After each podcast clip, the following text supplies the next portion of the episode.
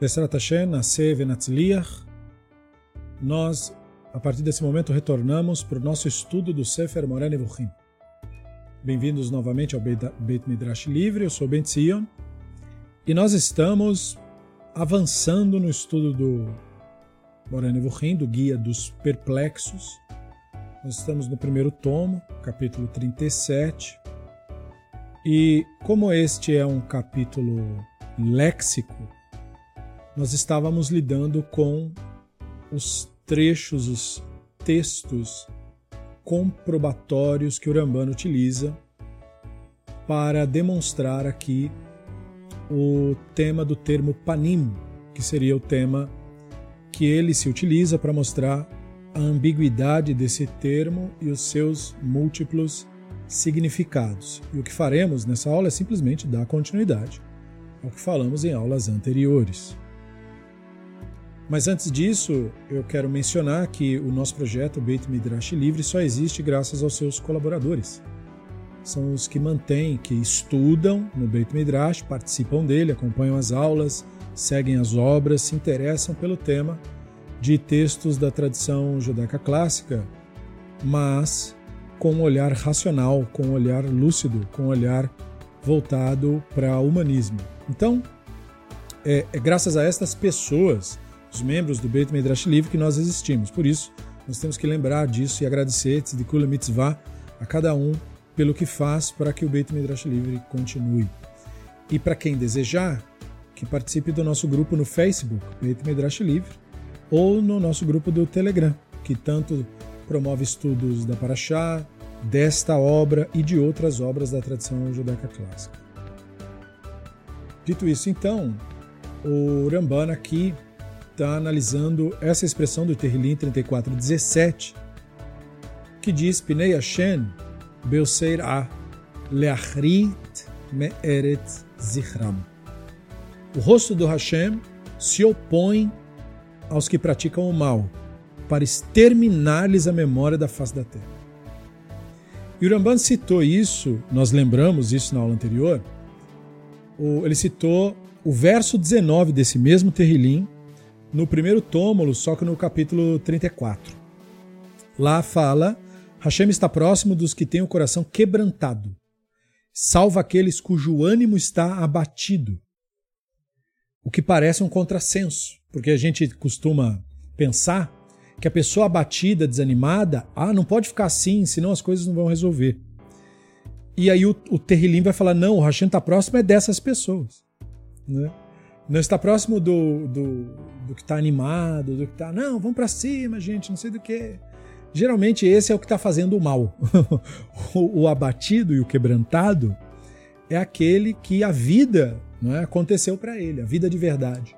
Né? E aí, ou seja, que nós estamos num mundo e num centro de acontecimentos que são muito maiores do que nós, do que o nosso do que a nossa mentalidade pensa que pode fazer ou desfazer e conseguir ou não conseguir. Não é bem assim que o mundo funciona. Não é um conto de fadas, né? É a vida real. Então, às vezes, coisas não dão certo. E o fato de não ter dado certo costuma ser lido por religiões como: ah, tá vendo? Deus não gosta, porque não deu certo. Mas não é verdade. Né? Ou então o fato, ah, eu estou triste, logo não tem, né? Deus não está comigo, é o diabo que está comigo. Não. O quebrantado e, o, e aquele que está com ânimo abatido, esse aí é o que é amparado. Esse é o que está próximo do divino. Mas por que uma pessoa desanimada, quebrantada, de ânimo abatido, estaria próxima do divino? Como que ela ia perceber se ela está triste? Então, a percepção, na verdade, é bem outra. Né? A percepção é a seguinte: não é que a tristeza é que dá a percepção. O que a tristeza faz é nos desiludir. É isso que ela faz. Por isso que ela é também necessária para a vida. Porque nós nutrimos ideias sobre o mundo real que simplesmente não são verdade. São bonitinhas, seria ótimo que fosse assim, mas não é. E aí nós nos recusamos a olhar para isso. Porque nós achamos que o bom é o que a gente acredita e não o que é, de fato. Então, por isso que o Hashem, ou seja, a realidade, está próximo do que está com o ânimo abatido. Porque o que aconteceu com essa pessoa? ele tinha ânsias e essas ânsias não aconteceram. Ele está com o coração quebrantado, né? ou seja, ele não está animado, ele está magoado. Porque ele tinha uma ilusão e essa ilusão não se concretizou. E isso é muito natural, não é um pecado isso. Isso é natural para o nosso desenvolvimento. O único problema da nossa espécie é que a gente resiste isso. Porque a gente acha que isso é ruim, porque contaram para nós que isso é ruim. Mas não é ruim. Reconhecer a realidade como ela é é uma coisa boa. É um processo dolorido, mas é uma coisa boa. Então, por isso que o Hashem está próximo do que tem o coração quebrantado e salva o que tem o ânimo abatido. Né? Não está sendo uma correção para a pessoa falar assim: não fica abatida, não. Ué, por que não? Você teve motivo. Então fique. Né? Só que, por que, que você está abatido? Por que, que você ficou desanimado? Ah, porque eu achei que devia acontecer assim e aconteceu assado. Pois é, então aprenda. Né? Não é como você pensou. O que, o que não quer dizer que é ruim, mas não é como você achou que era. Então, essa capacidade de se adaptar às coisas como elas são, isso é o que traz o Hashem próximo. E aí, nessa ideia que ele traz, portanto, nós temos uma ética aí, né? Da questão da humildade, a verdadeira ideia de humildade. Nós temos a mania de achar que humildade é pobreza, que humildade é não ter as coisas. Não, não é isso que é humildade. Né? Humildade é você saber o seu lugar. É você saber não o que você sabe, mas o que você não sabe. Saber o que você sabe de fato e saber diferenciar isso é sabedoria. O sábio tem essa característica. Ele sabe o que ele sabe e ele também sabe o que ele não sabe. Por isso que o Sócrates dizia: Por que, que eu sou o homem mais sábio segundo o oráculo de Delfos? Porque eu sei que eu não sei. Entendeu? Então, a sabedoria está nessa capacidade de você saber medir exatamente o que você sabe do que você não sabe. E nós temos dificuldade com isso, a gente precisa aprender isso. Porque a gente começa a achar que sabe coisas que a gente na verdade não sabe. E aí, portanto, nós não temos sabedoria nesse caso. Só que humildade é outra coisa. Humildade é você saber o seu lugar. O seu lugar é você saber qual a sua real importância e papel no mundo. Você tem uma importância, todo mundo tem uma importância. Só que essa importância não é tão grande como a gente acha que é. E nem tão pequena como a gente acha que é. E a humildade está em você saber qual é exatamente o seu lugar. Não é tão importante quanto achava e nem tão desimportante quanto pensava. Nós temos um papel no mundo. Nós temos a nossa existência, ela é importante. Mas ela é tão importante quanto a existência de um pardal. Ela é tão importante quanto a existência de uma colônia de formigas. Ela não é mais importante que isso e nem menos importante que isso. E dentro dos papéis sociais, ela tem também a sua importância. Nem é mais, nem é menos. É aquilo que é. E saber identificar aquilo que é é, na verdade, a humildade. Porque geralmente a humildade é vendida como você se ver menos do que é. Não. Não é se ver menos e nem se ver mais, mas se ver como é de fato. E isso é um exercício difícil para todos nós. Não tem ninguém expert nisso, todo mundo tem que aprender isso. Não é de um dia para o outro, nem num curso, é ao longo da vida. Então a maturidade permite ter isso, permite ter humildade saber o seu lugar, saber o que você sabe mesmo e diferenciar isso do que você não sabe mesmo. Porque se você não souber o que você não sabe, você não tem o que aprender mais. Tudo você sabe. Então aí você vai aprender mais o quê? Não é? Então não, tem que se, saber fazer essa diferença, ter esse olhar é, é, temperado de si. E aí, o Ramban mostra que a humildade é essencial para o estudioso, porque isso é que gera paciência. Saber o seu lugar real gera uma paciência com a vida, com os acontecimentos. Você nem anseia com pressa demais que as coisas aconteçam e nem abandona totalmente. Você deixa a vida ir acontecendo no ritmo dela e vai acompanhando. Então, por que, que precisa ter essa paciência? Porque quando você vai avançar no conhecimento da ciência divina, o que, que você vai encontrar? Você vai encontrar contradições. Contradições ao quê? Contradições ao que você acreditava que era verdade. E você tem que saber lidar com isso, porque é impossível não haver contradições. É impossível não haver. Contradições é um problema da própria existência da língua, da própria essência da comunicação. Aquele velho jargão freudiano de que o que eu falo, entre o que eu falo e o que o outro ouve, há uma, entendeu? Há uma ponte, um abismo assim que é totalmente diferente aquilo que eu falo e o que eu desejei expressar e o que o outro ouve e o que ele desejou entender. Entende o que eu quero dizer? É, isso é toda uma maneira de te vergizar a questão da, de ser inevitável se deparar com contradições. Nada é do jeito que a gente pensa. E isso não é um problema. Problema é você não saber lidar com essa realidade. Nós não temos que culpar nem a realidade, nem as pessoas, nem os textos, nem os livros, porque eles têm contradições. Contradição é inevitável em qualquer língua, em qualquer pensamento. Por isso que o nosso método de estudar, ele deve considerar as contradições. Esse é um bom método de estudar. O bom método de estudar, ele não confia 100% no raciocínio, nas impressões. Ele nunca confia 100%. Ou seja, ele não gera uma enorme expectativa disso. Ele sempre confia desconfiando. Olha, desolhando. Por quê? Porque pode ser isso, mas pode não ser também. E você tem que estar preparado para quando não for. E tudo bem, porque aí não é um choque muito grande. Porque como isso é inevitável, se você ficar chocado toda vez que isso acontecer, você não consegue avançar no estudo. Então, os dois versos, o verso citado, que é o verso 17 do Terrilim, e o verso 19, que ele cita no capítulo 34, eles contrastam com visões de como o personagem, seja lá quem for, do, da, da, canção, que é uma música, né? Como que o personagem é, é tratado pelo Hashem. Tem um personagem que o Hashem se coloca contra e o personagem com quem o Hashem está. Então é uma antítese que tem a ver conosco, veja, não com o Hashem. O Hashem é o mesmo. Mas depende de como eu me comporto, tá a favor ou tá contra.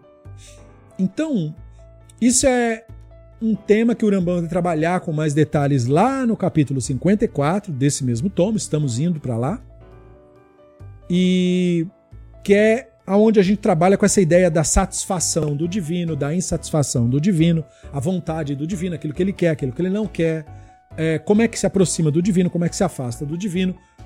E Urambam vai dizer que tudo isso, tudo isso, tem a ver com o grau de conhecimento que se tem do divino. Próximo e distante, agradando ou não agradando, tem que ver, isso aí são jargões que nós utilizamos para falar qual é o grau de conhecimento que está sendo expresso do divino. Então, o Hashem está próximo do quebrantado, não porque estar quebrantado aproxima do divino, e sim porque o quebrantado representa uma das características de quem tem conhecimento do divino. Agora você vai entender um outro texto de Shlomo onde ele vai dizer que a sabedoria entristece, mas a tolice alegra. O tolo gosta de festa, mas o sábio gosta de ir no velório. Por que, que a sabedoria é associada com a companhia triste? Por causa da questão da frivolidade, da leviandade.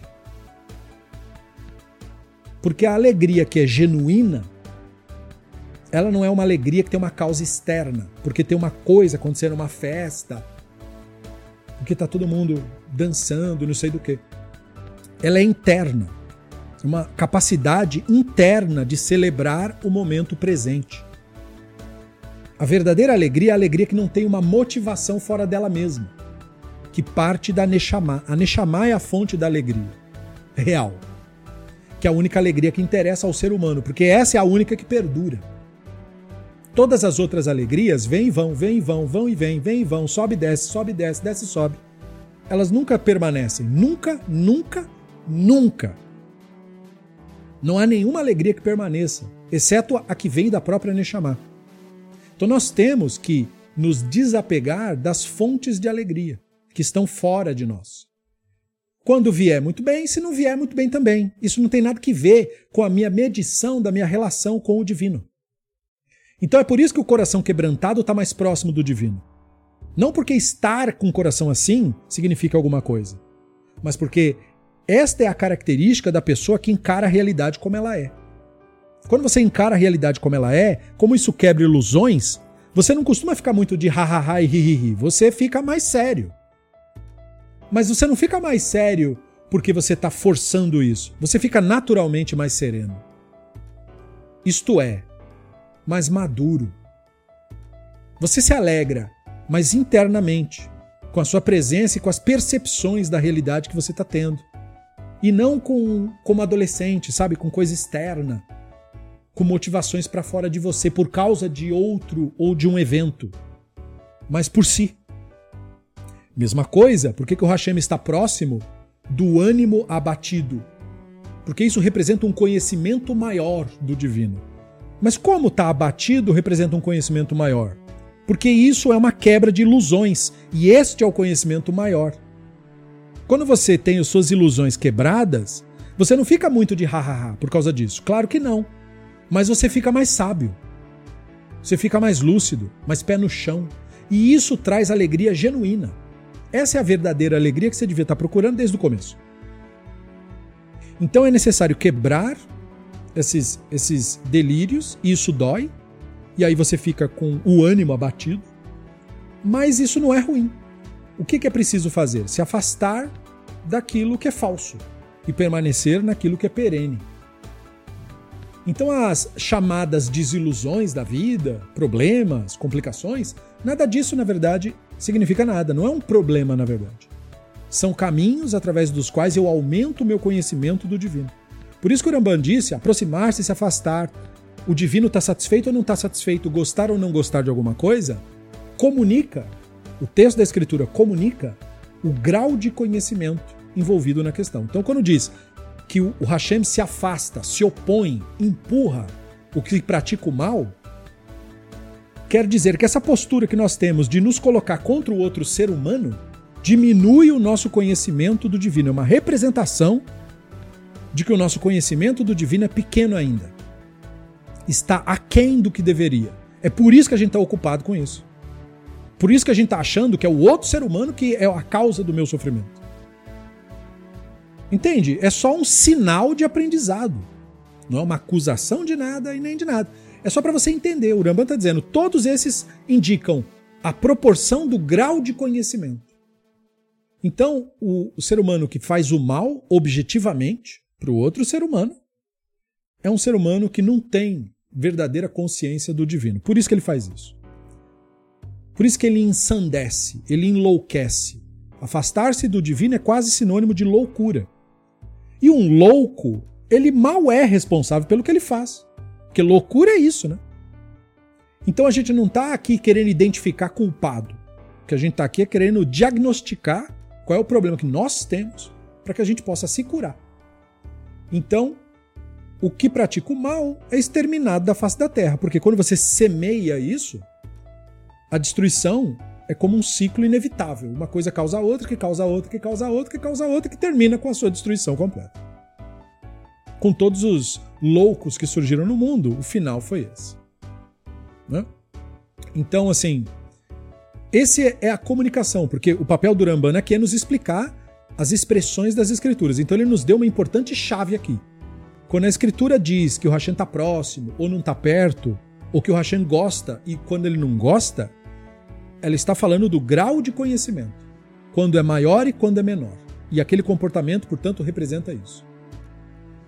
A pessoa má, portanto, não é que ela é má, ela é ignorante, ela é inconsciente da divindade. Não existem, então, pessoas más, no sentido ontológico da palavra. Existem pessoas inconscientes, continuamente inconscientes, ou às vezes momentaneamente inconscientes, como todos nós.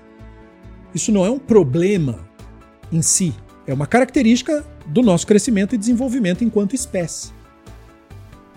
E o que é estar inconsciente da divindade? Estar inconsciente da realidade como ela é, deixar de olhar a realidade como ela é mesmo. É isso que é perder a consciência do divino. Isso é que nos, nos enlouquece, nos faz agir, falar bobagens, tolices.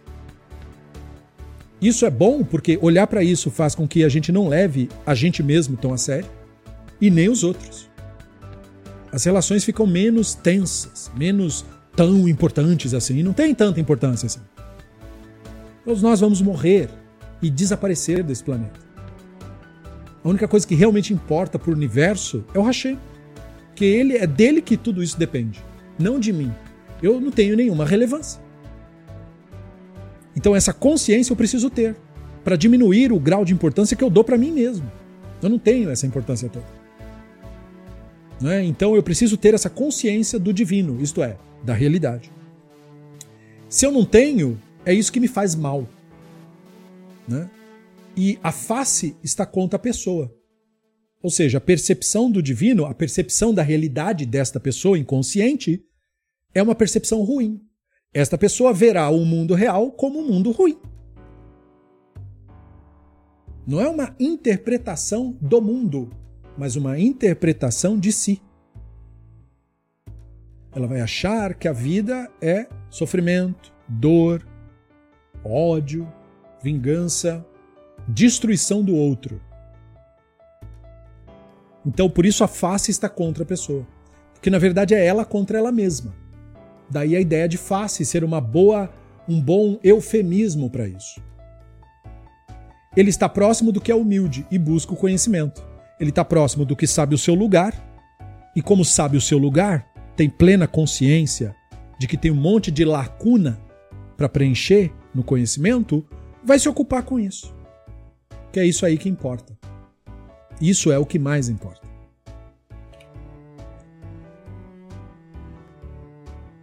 Baruch atah Adonai Eloheinu melech haolam shehakol nihya bidvar.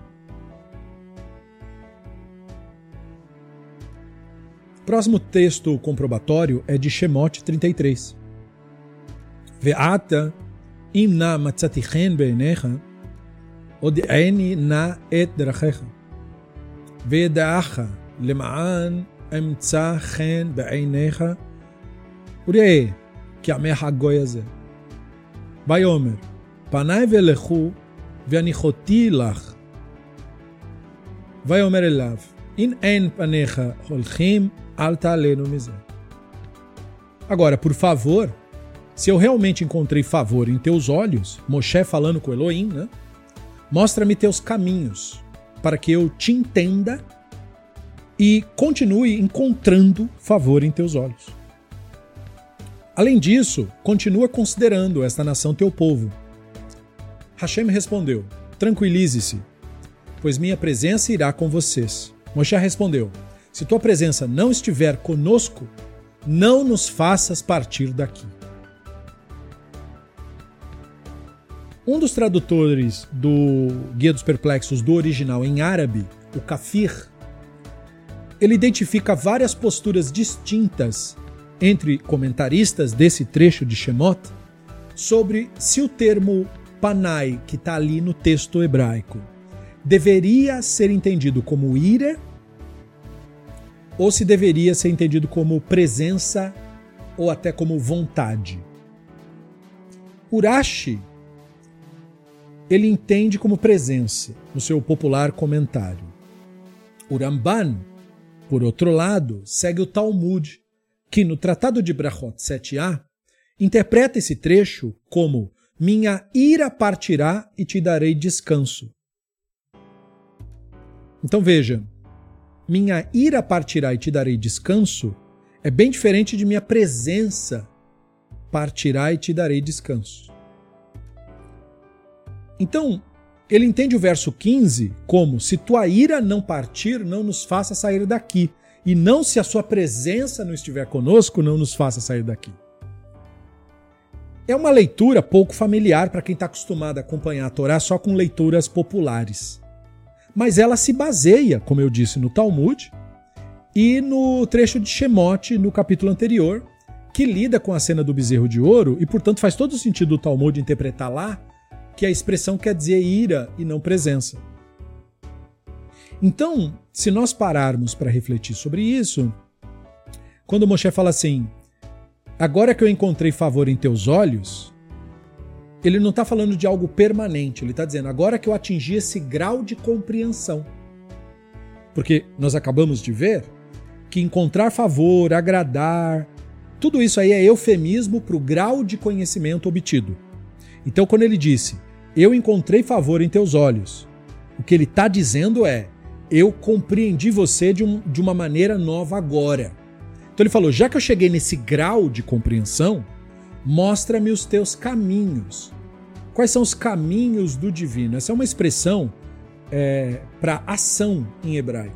Por isso que a lei, na prática, né, a prática da lei judaica, como que chama? Chama alahá, o caminho, porque é da expressão oler, caminhar. Então, quando ele diz para o divino, eu quero saber o teu caminho, ele está querendo saber quais são suas ações, como você age no mundo, como é o mundo real. Não é? Então é uma coisa pertinente de se pedir. Então ele falou: agora que eu cheguei nesse grau de compreensão do divino, mostra-me os teus caminhos, mostra-me as tuas ações. E qual é o objetivo de obter esse conhecimento? Ele diz: para que eu te entenda. Então Ramban diz que a compreensão do divino depende da nossa compreensão de como a realidade realmente funciona. Depende disso. É por isso que, se eu compreendendo a realidade, compreendo a divindade, logo a divindade é sinônimo da realidade, porque a divindade não é separada do conhecimento da divindade.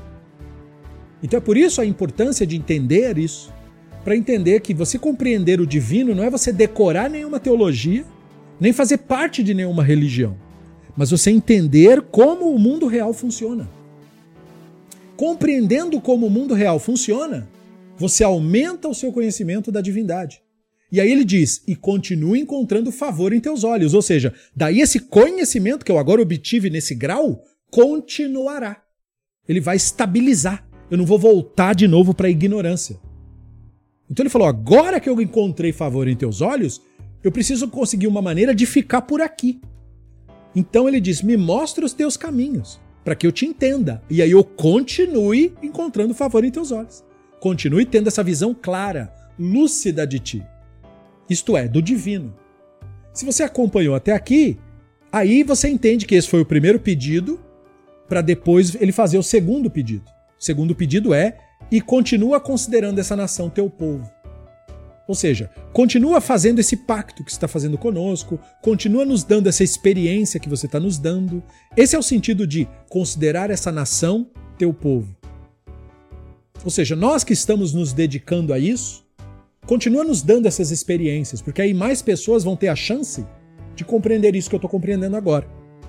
E aí o divino responde que sim, né? minha presença irá com você. Mas o Rambam lê né, que a presença ali é um eufemismo da ira. Ou seja, essa relação entre o conhecimento representar proximidade ou afastamento do divino, isso continuará. Então ele falou: se a tua presença não estiver conosco, e o Talmud interpreta: se a tua ira não partir, não nos faça sair daqui.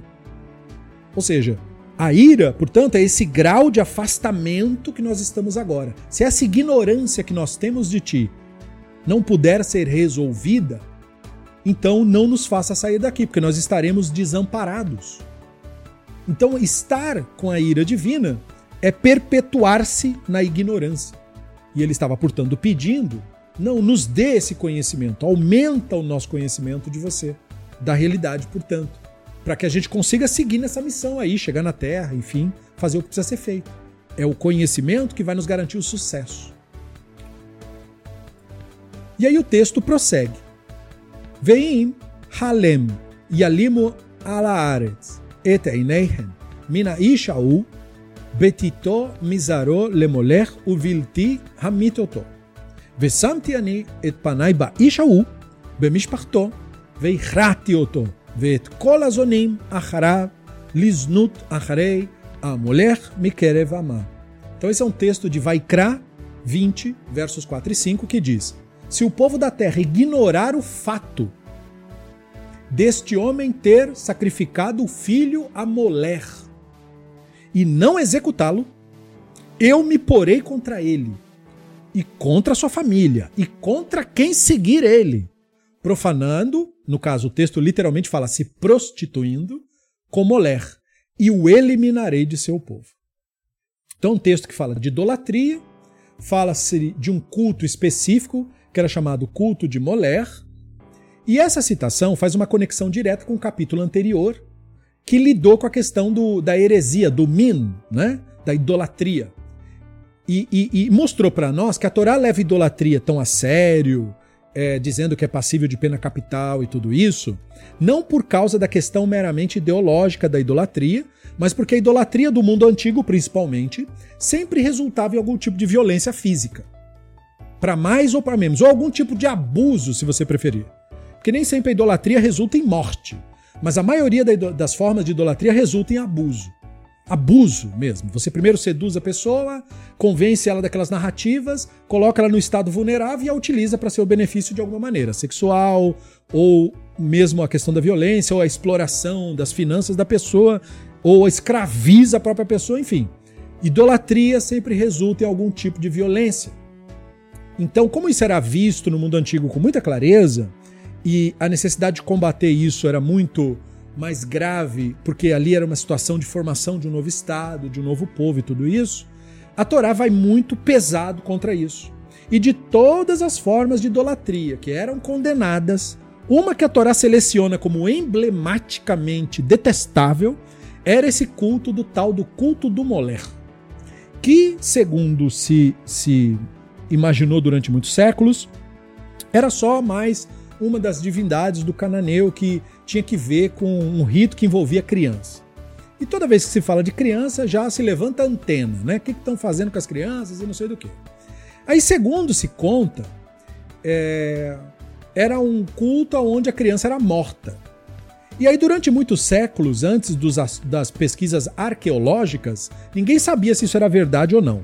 Certamente, até a época do Maimônides, ninguém sabia, porque não havia achados arqueológicos que justificassem.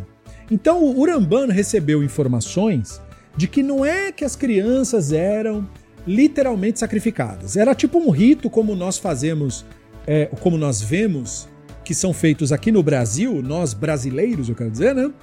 É, do tal do São João, de negócio de ficar pulando fogueira ou andando em cima de brasa. Ou que nem alguns xamãs e índios fazem ritos que botam fogo no chão, espalha a brasa e tomam um negócio e ficam andando em cima do negócio. Urambã imaginava que o culto do Moler era tipo um rito desse, que se pegava a criança e fazia como se fosse um rito de passagem, ou seja lá do que for, ou de proteção contra maus espíritos e tal. Ele não acreditava que os pais realmente matavam os filhos. Só que os achados arqueológicos realizados em Israel provam que Urambã estava equivocado. Né? Ele, na verdade, teve um olhar bondoso, ele achou que não é possível que os pais iam matar os próprios filhos, né? Ele amava o filho dele, né? Naquela época não havia mídia para contar o que estava acontecendo no mundo, né? Então ele imaginou que não, não é possível que as pessoas iam matar os próprios filhos. Imagina, né? Outro dia que no nosso país aconteceu exatamente isso. Então, assim, é tão possível que acontece até hoje. Então é claro que era verdade mesmo. O culto de Molé foi achado em várias regiões de Israel, é, locais onde o culto do Moler era feito, com pedras circulares, as, os templos circulares, e nesses templos, mais de 20 mil cadáveres, pelo menos, de crianças, em jarros e, e, e enterrados ali. É, crianças assim, não mais às vezes do que 6 anos de idade, às vezes, né? 4 anos, 3 anos, bebezinhos, sacrificados, queimados, degolados, enfim. Tudo. Isso era uma coisa muito antiga. Não era uma coisa só dos cananeus, isso era uma herança desde assírios. Os assírios também arrumavam desculpa para matar filho, matavam o filho primogênito, matavam o filho, é, o primeiro que nascia, ou o que estava doente, ou o que é, mostrava alguma deficiência, como os gregos também matavam todos os filhos que eles achavam que não era perfeito. Né? E os babilônicos também faziam isso e enterrava a criança na porta da porta para servir como se fosse um espírito protetor da casa. Então, o sacrifício infantil fez parte do mundo antigo em diversas culturas, não só indígenas, mas muitas outras culturas de supostos povos civilizados, como os impérios assírio, persa e, e os cananeus também faziam sacrifícios de crianças, sim. Os vikings faziam isso, enfim, um montão de povo fazia isso. Então, é claro, isso não é uma demonização, mas é para mostrar a religião hebraica, a religião que se formava, é, não entrou nessa. Né? Achou que isso aí era um absurdo. Imagine, os outros povos acharam a religião dos hebreus a coisa mais excêntrica que tinha. como assim eles acham isso errado? Né? Mas a Torá condena e condena com força, né? dizendo que isso é intolerável. E se você tentar proteger a pessoa que faz isso, você é culpado também. E o Elohim vai ficar contra você, e contra a sua família, e contra seus amigos, e contra todo mundo que você conhece. então, uma coisa assim, você fala, ô louco, ficou bravo o negócio. Ficou. Porque isso era muito mal visto. Porque era de fato sacrifício de criança mesmo. Justificava guerra civil isso. Né? Era um motivo de guerra civil. Então causou a guerra civil de Canaã. Um dos motivadores teria sido isso, teria sido essa prática que entre os hebreus não era admitida de maneira nenhuma. E até porque é por isso que o Elohim dizia: os primogênitos são meus. Né? O Hashem falava: os primogênitos me pertencem, justamente para os pais não matarem os filhos dentro de casa, para fazer aquele rito assírio de enterrar na porta. Então o Hashem já fala logo, antes mesmo de nascer, hein? O primogênito não é seu, é meu. Me entregue ele no templo. Né? Entende? Para a criança não ser sacrificada. E, e, eu não quero, ah, não, pode deixar que eu entrego. Não, senhor, você vai trazer para eu ver. E o sacerdote vai olhar. E se você não trouxer a criança, vai ficar pequeno pro seu lado, hein? Então, assim, a pessoa era obrigada a levar. Por isso que tem o rito de apresentar pro sacerdote.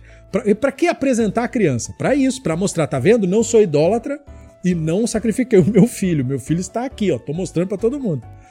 Porque isso era uma coisa muito cultural e feita mesmo. Então eu precisava garantir que não ia fazer. Garantir. Né? E isso vale para muitas outras coisas. Mesma coisa, o primogênito da tua colheita, o primogênito do teu animal, também vai trazer para o templo. Para quê? Para não oferecer para ídolo. Porque se viesse aquela tentaçãozinha de fazer o ritual mágico, é com o primogênito que faz. Então, vai mostrar aqui, mesma coisa o sangue. Você não vai derramar o sangue, não vai comer o sangue. Não vai fazer nenhum rito mágico com o sangue. Traz o sangue aqui no templo e derrama ele aqui para eu ver. Para garantir que você não vai fazer isso escondido e vai fazer ritual mágico escondido. Então aqui é a mesma coisa, né? E, então eles faziam sim sacrifício de crianças, isso era muito, muito comum, especialmente entre os povos indígenas vizinhos aqui, muito comum mesmo, eles faziam mesmo isso. E a Torá absolutamente contrária a isso lá com os cananeus, né? E um, é por isso que você vai ver no Mishneh Torá, Avodazará 6.3, Urambã falar desse ritual como se fosse São João, como a gente está né, sabendo da nossa cultura.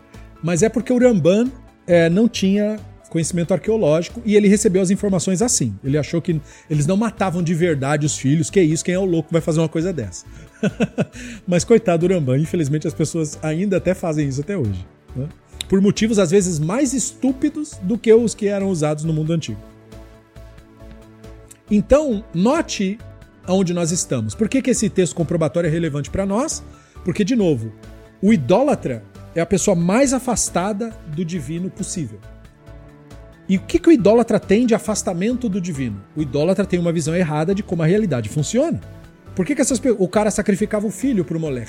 Porque se ele sacrificasse o filho para o Moler, ele acreditava que os outros filhos que ele tivesse nunca pegariam doença, nunca se tornariam grandes guerreiros, homens de renome, seriam pessoas famosas, podiam ser até imperadores. Porque ele deu um filho pro Moler em troca de proteção. Moler era tipo um, um mafioso. Ele, entendeu? Você mata alguém em troca de proteção. Então, o cara tem uma visão errada de como a realidade funciona. A realidade não funciona desse jeito. Então você não pode fazer uma coisa dessa, porque você está totalmente deturpando como o mundo real funciona. Então, o idólatra é o, o epíteto da pessoa mais afastada do divino. Ele é alienado do mundo real. Ele não sabe como o mundo real funciona. Por isso ele acredita em mágica, ele acredita em sobrenatural, ele acredita nessas coisas. Porque ele não entende como a realidade funciona, ele pensa que o rito mágico tem algum valor. E não tem. Né? E ele acredita tanto nisso que ele né, perde até um filho, às vezes se sacrifica, para isso. Então, não é pela crença que é o caminho da espiritualidade. Porque o cara que tem coragem de matar o próprio filho, uma coisa você não pode acusar ele que é de não acreditar na religião dele, né? Esse cara acredita 100% nisso daí. Porque senão, como é que ele vai ter coragem de fazer uma coisa dessa? Então o problema dele não é falta de fé. O problema dele é que ele é estúpido. Então a, a, a, a crença alta não significa nada. Não é por muita crença que você tem uma elevada espiritualidade. É por isso que nós temos fanáticos religiosos, que têm alta crença e são altamente estúpidos também porque eles não entendem como a realidade funciona. O conhecimento deve estar acima da crença. O conhecimento deve submeter a crença ao escrutínio. E quando o conhecimento mostrar que a crença está equivocada, é a crença que tem que mudar e não o conhecimento. Então, eu quero trazer o trechinho que o Ramban é, fala né, sobre a prática, né? Porque ele não achava que eles matavam de verdade as crianças, né? Então o Ramban diz assim: os mandamentos da segunda classe foram enumerados nas leis de Avodazará, lei de culto estranho, né? E claramente foram concedidos na intenção de nos poupar dos erros da idolatria e de outras concepções errôneas relacionadas a isso, como o prognóstico, o agouro, a prática de feitiços, que é a simpatia, que hoje é o que tem de mais popular na Kabbalah, né? o encantamento de animais e etc.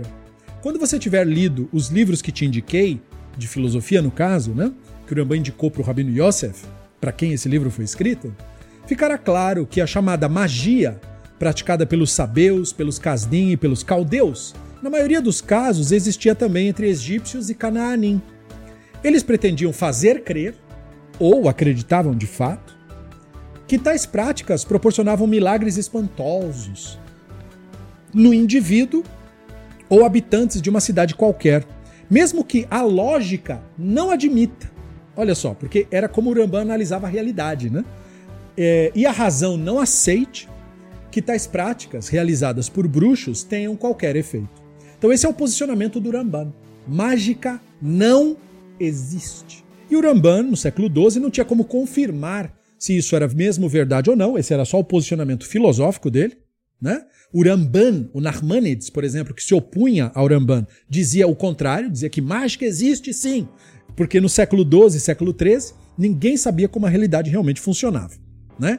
Mas agora, com os conhecimentos pós-modernos, agora que nós estamos até estudando partículas de partículas da realidade, nós corroboramos com o Ramban e não com o Narmanides. Realmente mágica não existe, o Ramban estava certo e o Narmanides equivocado. Né? Por exemplo, eles faziam e tomavam uma dose de uma bebida e de outra. O Rambam sabia que tinha algum alucinógeno ou enteógeno envolvido na questão. Esses procedimentos eram muito variados e os classificarei em três grupos. O primeiro tem a ver com um objeto existente, tipo uma planta, um animal ou um mineral. Ou seja, tem uma planta mágica, um animal mágico ou um mineral mágico. Segundo, tem a ver com um tempo específico para que tais práticas sejam realizadas. Por isso o culto tem que ser feito à noite, ou tem que ser feito na lua cheia, ou tem que ser feito na da sétima semana do sétimo mês, entendeu? Essas coisas. O terceiro tem a ver com as práticas humanas, como dançar, bater palma, gritar, rir, pular numa só perna, se deitar com, na terra com o rosto para cima, queimar alguma coisa fumegando ou pronunciar palavras inteligíveis ou não. Ou seja, ele descreveu o culto idólatra clássico né? É uma música, a pessoa começa a dançar, fazer um mantra, faz a dancinha, não sei do que, fica com uma fogueira e não sei do que, e deita no chão e dança, ou faz um negócio, tira a roupa, põe a roupa, ou põe uma fantasia, enfim, né? Conforme cada culto vai fazer do seu jeito. Esses são os tipos de práticas mágicas. Algumas práticas de magia eram realizadas mediante a conjunção simultânea de todos esses atos. Dança batendo palma, tomando a planta com o animal, botando a fantasia e deitando no chão. Tipo, entendeu? Tudo junto. É... Como? Deve-se tomar uma tal quantidade de certa planta na hora em que a lua estiver de tal signo do zodíaco no Oriente, ou em qualquer dos pontos cardinais, né? Virado para o leste e, e à noite, não sei o que, para o norte, enfim, né? É, tomar os chifres de um determinado animal, ou uma certa quantidade do esterco, ou do pelo, ou do sangue, na hora que o sol estiver, tipo, no meio dos céus, ou em outro lugar, e adicionar um metal ou metais, né? Pega, eles usavam muito ferro, usavam cobre, usavam qualquer metal que eles achavam que tinha poderes mágicos, energéticos. Hoje em dia os charlatães falam magnéticos, né? E tal, ou, ou mesmo quânticos, que é pior ainda, né? É, e derretê-los num certo signo ascendente, quando as estrelas estiverem numa determinada posição. Daí a fabricação dos amuletos que são feitos conforme a energia da lua que estava brilhando, blá blá blá. Todo esse papo furado. Depois disso, deve-se dizer tal coisa, né? A, a, tal da palavra mágica, né? Que é, no misticismo se espalhou com aquela expressão avraquedavra, né? Que aconteça como eu falei, que é de onde vem a palavra em português abracadabra, né? Avraquedavra vem do hebraico, ou no árabe alakazan, mesma coisa, né? É, deve-se dizer tal coisa enquanto se faz a fumigação de certas folhas, ou seja, o incenso é, e etc. é, se tal fumigação, certa imagem de metal acontecerá tal e tal coisa. Então, é, enfim, né, ele está descrevendo como ele via que os ritos eram feitos naquele tempo. E existiam práticas de magia que eles acreditavam que deviam ser realizadas somente com uma dessas práticas, ou só com a fumaça, ou só com a dança, ou só com a música, né? A maioria das práticas de magia tinha como condição que fosse efetuada por mulheres, né? Porque no mundo antigo, e essa é uma das razões é, de você às vezes estranhar, a escritura usa para o divino os dois termos masculinos e femininos, os dois, mas é majoritariamente masculino. E é uma coisa de se estranhar, não de se achar normal, porque na cultura popular a maioria das divindades eram femininas e não masculinas.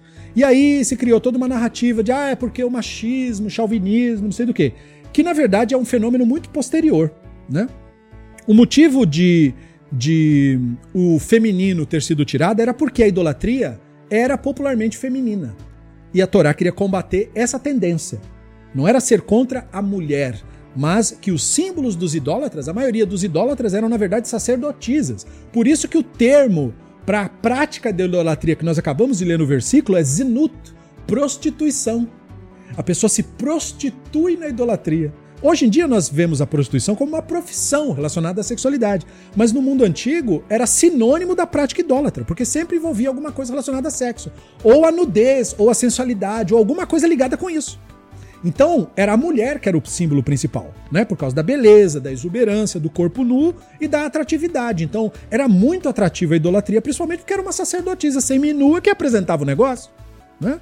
Então, a maioria das práticas de magia tinha como condição que fosse efetuada por mulheres, e assim você descobre que eles mencionam que, para se conseguir que água jorrasse, por exemplo, em períodos de seca, dez mulheres virgens adornadas com joias e vestidas de vermelho geralmente com pouca roupa, tinham que dançar e engatinhar e às vezes andar para frente, andar para trás apontando para o sol. O Rambam leu isso em algum lugar, não é? Quer dizer, eu não sei do que, ele está falando exatamente, mas ele está mostrando. E elas tinham que continuar fazendo isso, segundo a crença, até a água jorrar, coitada delas, né? Então, quer dizer, é uma coisa terrível, né? É... Além disso, afirma-se que se quatro mulheres se deitassem de costas, com os pés afastados e levantados, então você imagina, né? Ou seja, expondo o corpo, né? Dizendo certas palavras e fazendo certas coisas nessa posição vergonhosa, o Ramban acrescenta seu comentário, né? O granizo deixaria de descer naquele lugar. Né? Então era para afastar o frio de alguma maneira. O número dessas coisas estúpidas e malucas é grande. E em todos esses casos, sem exceção, as mulheres eram obrigadas a ser o agente.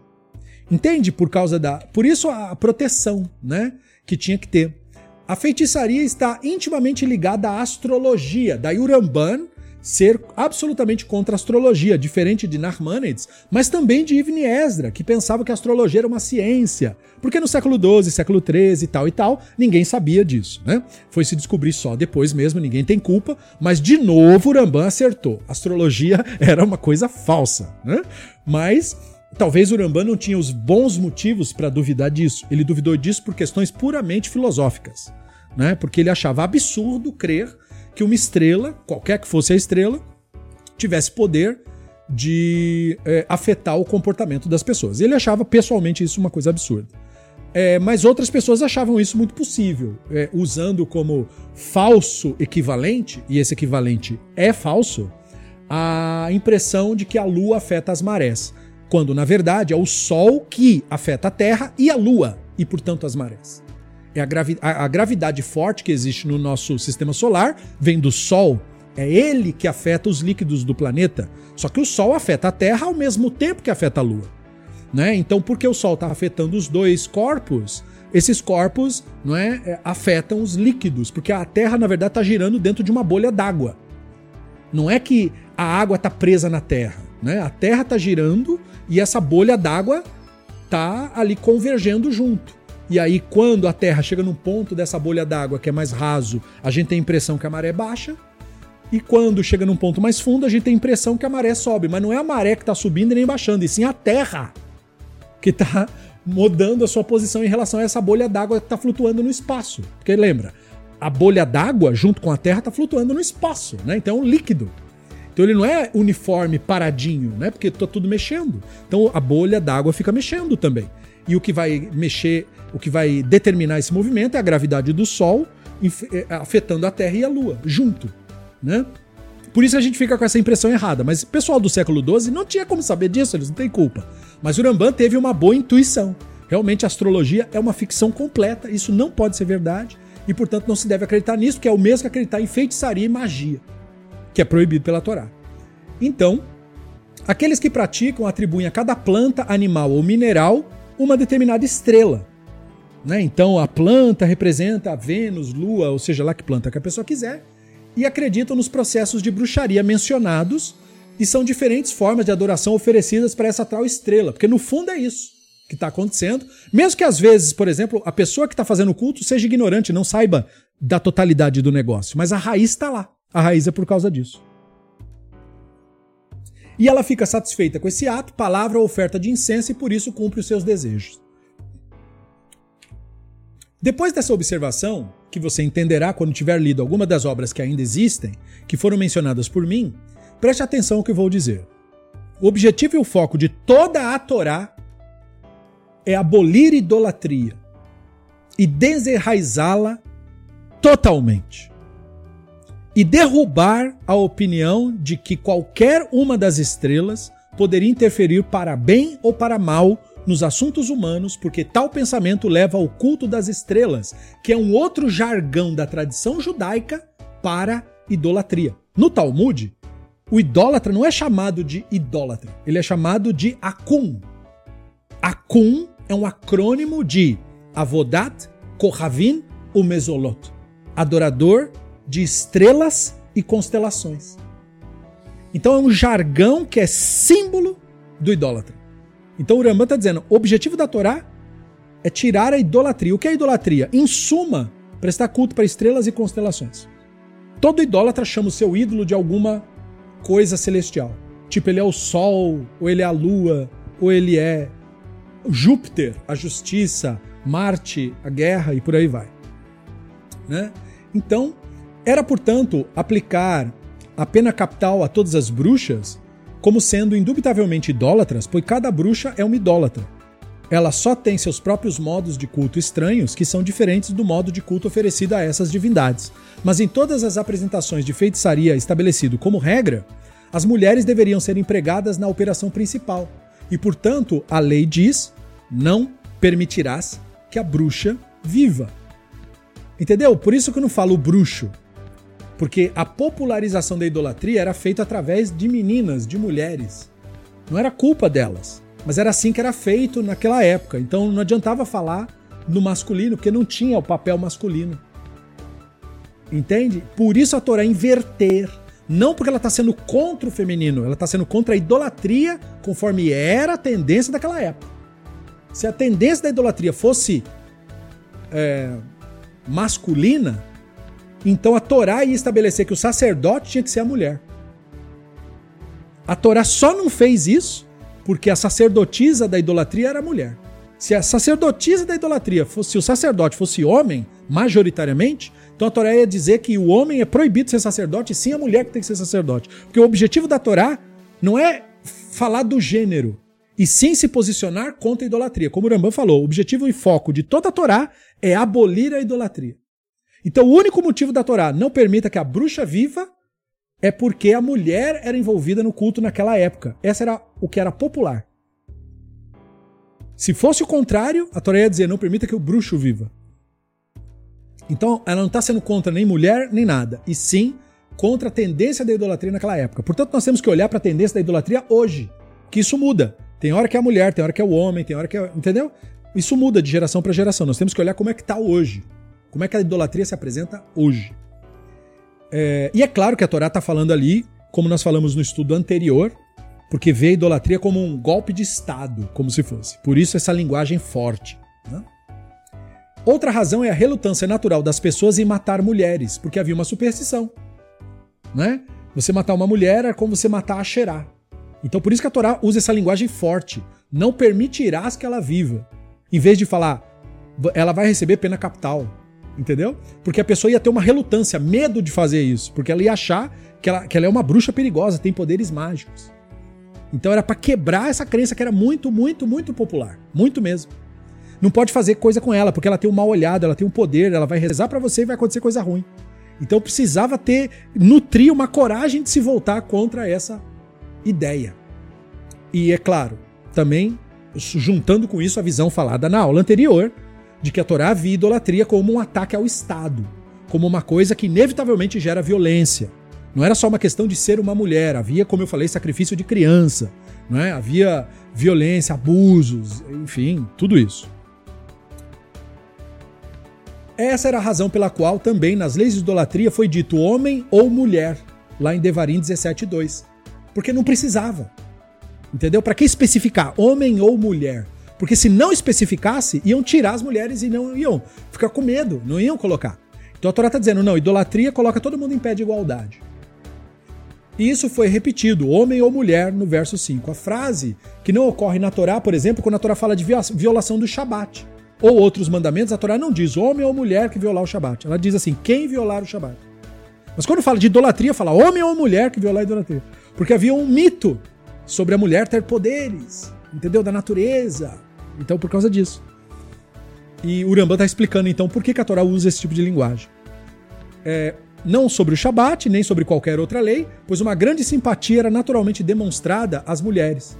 As pessoas tinham medo mesmo de mulheres, tanto que tinha um monte de superstição. Até hoje, em alguns países asiáticos, tem uma grande superstição quando nasce mulher. Entendeu? De que, ai, se nasceu sobre a lua tal, não sei do que, é um sinal de má sorte. As pessoas têm medo. Muitas culturas têm isso. Agora, as bruxas acreditavam que produziam certos resultados com a sua feitiçaria, que eram capazes, por meio de ações mencionadas, expulsar animais perigosos, como leões, serpentes e similares, para fora das cidades, e de remover vários tipos de danos dos produtos da terra. Assim, elas imaginam que podiam, por certos atos, impedir que o granizo caísse, e por outros atos matar vermes dos vinhedos, protegendo de danos. E, na verdade, a matança dos vermes nas vinhas e outras superstições mencionada na obra Agricultura dos, dos Nabateus, foi a obra que o Rambam pesquisou, foram totalmente descritas pelos sabeus, ou seja, era uma coisa muito antiga. Da mesma forma, imaginam que conheciam certos atos pelos quais se poderia evitar a queda de folha das árvores e a queda prematura dos frutos. Por conta dessas ideias, que eram populares na época, a Torá declara nas palavras do pacto o seguinte: a mesma idolatria e práticas supersticiosas que, naquela crença, manteriam certos infortúnios longe de você, causariam aqueles mesmos infortúnios a você. Agora você entende porque a Torá diz assim: ó, quando você plantar uma árvore, durante os três primeiros anos não colherá do seu fruto. Porque as bruxas diziam que se você. Esses frutos aí são os frutos que você tem que fazer os ritos durante três anos para garantir que aquela colheita nunca vai ter granizo, nunca vai ter peste, nunca vai ter nada. Então a Torá vem e diz: durante os três primeiros anos você não vai comer nada disso. Nem vai fazer nada com isso. No quarto ano, em vez de você fazer algum rito com isso, você vai levar isso para o templo. Agora você entende esse processo. O que a Torá quer com isso, afinal? O que, que importa? Qual que ano que come? Importa isso. Importa quebrar a prática de bruxaria e de idolatria que era feito na época. Então, é, tudo que a idolatria dizia que ia fazer bem, a Torá dizia: se você fizer isso, eu enviarei feras para vocês. Entendeu? Se você fizer isso, eu enviarei os dentes das férias e o veneno daqueles animais que rastejam no pó. Ou seja, justamente o que vocês estão querendo afastar vai acontecer com vocês se vocês fizerem isso. E aí também, né? Ele cita texto de Devarim, Devarim 32, Devarim 26. O fruto da tua terra e de todo teu trabalho serão comidos por uma nação que tu não conheces. Por quê? Porque a bruxa dizia: se você fizer esse ritual, ah, esse aí, esse terreno vai ser verdadeiramente teu e os deuses vão dar ele para você, você nunca vai perder isso. Então o que, que o Hashem dizia? Se você fizer esse ato de idolatria, os inimigos vão tomar sua terra e vão comer teus frutos na tua frente. Entende? E, e por isso que fala: se vocês praticarem idolatria, eles, seus filhos serão levados. Entendeu? Porque a pessoa sacrificava o filho para não perder os outros filhos. Então Hashem disse: se você praticar esse ato, todos seus filhos serão levados embora. E você vai ver teus filhos e vai desfalecer de amor por eles e ninguém vai te salvar. Então, tudo isso eram narrativas para ir contra a narrativa que havia na época. Plantarás vinha e não cultivarás, não beberás o vinho, nem colherás as uvas, terás oliveira em todo seu litoral, mas não ungirás, não te ungirás com óleo. Percebeu? Se você praticar idolatria, você vai perder tudo que você tem. Não é nada de verdade o que as bruxas estão falando. Entende? Em suma, apesar dos esquemas de idólatras para apoiar e estabelecer firmemente sua doutrina, por que eles queriam estabelecer? Para ganhar dinheiro, era um meio de vida, né? Então, qual é a melhor forma de você garantir um meio de vida? Olha, coloca que essas coisas que você faz, esses ritos, beneficiam a, a vida da pessoa no particular, no trabalho dela, na família dela, nos filhos dela. Diz que a sua mandinga, o seu ritual, a sua simpatia, o seu negócio beneficia a pessoa nisso. Vai dar mais saúde, vai proteger os filhos, vai proteger a casa. Entendeu? É sobre isso que você tem que mentir. Pra mentira colar. Porque é isso que, que a pessoa, na verdade, se preocupa, né? Com o seu dia a dia. Então, isso era para fazer as pessoas acreditarem que, pela idolatria, certos infortúnios poderiam ser evitados e certos benefícios obtidos. A adoração de ídolos, ao contrário, como declarada nas palavras da aliança, previnem as vantagens e trazem os problemas. Essa era a mensagem que a Torá queria passar. Né? O leitor agora entenderá por que, de todos os tipos de maldições e bênçãos mencionadas na palavra do pacto, foram selecionadas pela Torá as particularmente destacadas. Observe também a grandeza do benefício dessas leis agora, né? Porque agora você entendeu o motivo delas. A punição por prestar culto a Moler, então seria uma correção para eliminar concepções supersticiosas da comunidade, afastando a comunidade de ter uma visão errada de como a realidade funciona, melhorando, portanto, a tomada de decisão de todas as pessoas da comunidade.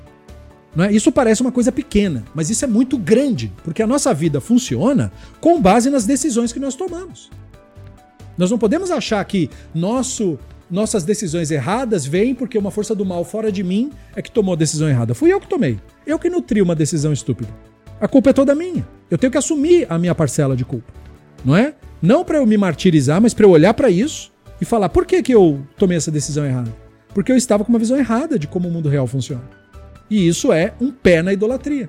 Não é a idolatria propriamente dita, mas é caminhar na direção dela. Então a Torá quer nos prevenir disso. E nós então recebemos a informação do dever de se eliminar esses costumes, porque ideias são perpetuadas através de costumes. Por que, que eu tenho que mudar meus costumes, meu jeito de me comportar? Porque eles representam as ideologias que eu nutro dentro da minha cabeça. Então eu preciso mudar isso em mim para que eu, eu não posso só ter a ideia fictícia, ela tem que se transformar em ação para mim. Então toda prática minha que parece com a idolatria eu tenho que abandonar. Abandonar os modos, abandonar. Parece uma coisa, ah, é felicidade, mas não é. É a causa do infortúnio. Não tem nenhuma idolatria que não diga que é para o bem. Até quando os, os incas sacrificavam ser humano, eles diziam que é para que tivesse um novo amanhã. Eles não contavam uma história tenebrosa. Eles diziam que era uma coisa maravilhosa o que eles estavam fazendo. Mas eles estavam assassinando pessoas em vão. Essa é a verdade dos fatos. Mesma coisa os antigos ritos. Mesma coisa, enfim, tudo mais que a idolatria proporciona. É claro que ela não promete coisa ruim. Quem promete coisa ruim não ganha nada. Então eu não tenho que esperar que a idolatria me diga, ó, oh, nós queremos fazer o mal, tá? Não vem para cá não. É claro que não, eles vão falar que vão fazer o bem, é óbvio, né?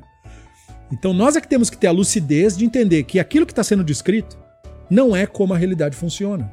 E nós temos então que nos afastar disso, porque aí sim, aí nos afeta. Afeta a nossa Neshama, afeta a nossa maneira de lidar com a realidade, diminui a nossa consciência do divino, e diminuindo isso, nos afasta do divino, que é isso que quer dizer estar afastado do divino. Diminuir sua consciência ou seu conhecimento do divino. Pelo fato de não compreendermos o propósito do mandamento, acabamos por projetar tal fúria na divindade, como se fosse a divindade que estivesse com raiva dos idólatras. Não é isso. É que isso é realmente nocivo e nós temos que ter uma noção de quão nocivo isto é. Então a escritura usa essa linguagem de ira, de você vai rejeitar, de você vai é, detestar esse tipo de coisa. Porque o dano que isso causa é um dano detestável. É algo realmente abjeto. Faz muito mais mal do que o pouco de bem que você possa atribuir por ter feito uma dança ou ter cantado uma música. Mas o dano, o dano é real.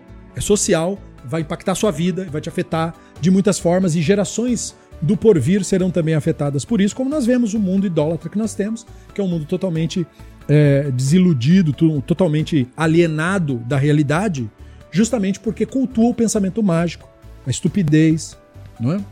Então, quer dizer, isso não é segredo para ninguém.